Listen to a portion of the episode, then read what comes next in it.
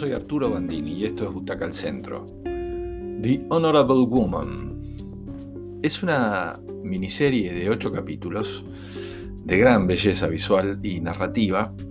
Es una historia muy compleja, eh, basada y, y, con epicentro en la zona del eterno conflicto, Medio Oriente. Verla en estos días ayuda a entender un poco de las noticias estas que estamos viendo de los bombardeos televisados. Es una producción de la BBC, se hizo en 2014, pero tiene una extraordinaria vigencia. La tuvo HBO y ahora está disponible en Flow. Por eso, esos son datos nada más. Lo más interesante de esta miniserie es el impacto que produce verla, la intimidad que logra con el que la está mirando, lo delicado de la historia, que se inserta en una historia mucho mayor de tensión permanente, y lo otro es lo sofisticado de los personajes. Para ayudarnos a entenderla un poco, estamos en Medio Oriente, o sea, está, el, foco es Medio Oriente. Y la historia se desarrolla en los territorios hoy en pugna. Israel siempre en pugna, eh, Palestina y, la franja de Gaza. Hay una empresa familiar, es, básicamente el driver o el, disparador de la historia, es el grupo Stein, de origen judío, que trabaja en ambos lados eh, y va intentando, con sus negocios, su cintura, su diplomacia empresarial, llegar a ambos lados con, contratos que tienen que ver con desarrollo de negocios básicos de infraestructura para ambos países. Básicamente para la zona más privada de la infraestructura, que es la parte palestina, Cisjordania. Algunas veces beneficiando a uno y otras veces beneficiando a otro. Vemos eso en la superficie. No sabemos lo que realmente sucede en las entrañas de esa empresa. Solo sabemos que un día el patriarca es asesinado frente a su hijo y su hija en un comedor, en un hotel.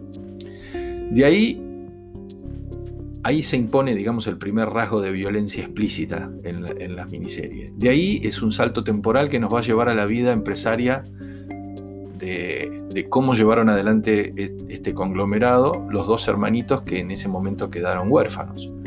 Y es la historia básicamente de Nessa Stein, que es un personaje compuesto por espectacularmente por, por la actriz Maggie Gyllenhaal, que lleva adelante el emporio familiar tomando riesgos, poniendo el cuerpo con decisiones complejas y jugadas y llevando adelante una política de, que mezcla negocios con una moral de hierro. Ella tiene una moral de hierro, no, no así su hermano.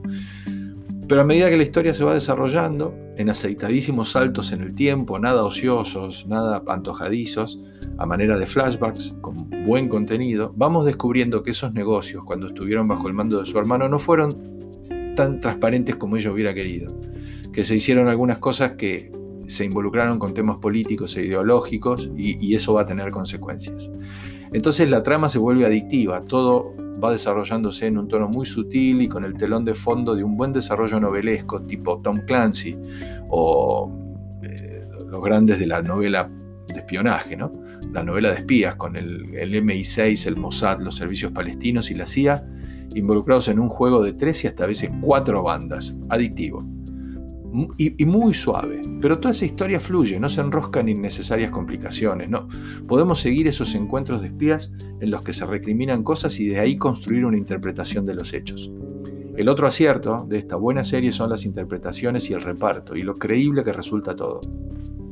Desde el espía británico que compone el excepcional Stephen Rea, eh, al, actor que encarna al hermano de Nessa, su esposa, el resto de los agentes, el empresario amigo del padre de los Stein, y el personaje que es la contracara paciente y compleja del personaje femenino, que es una intérprete que compone una actriz llamada Lubna Azabal, que es una interpreta un personaje que es nacido en la franja de Gaza, que cae presa con Nessa y que se convierte en un personaje central en la segunda parte de la historia, de gran sensualidad, complejidad a la hora de, descubrir sus múltiples facetas.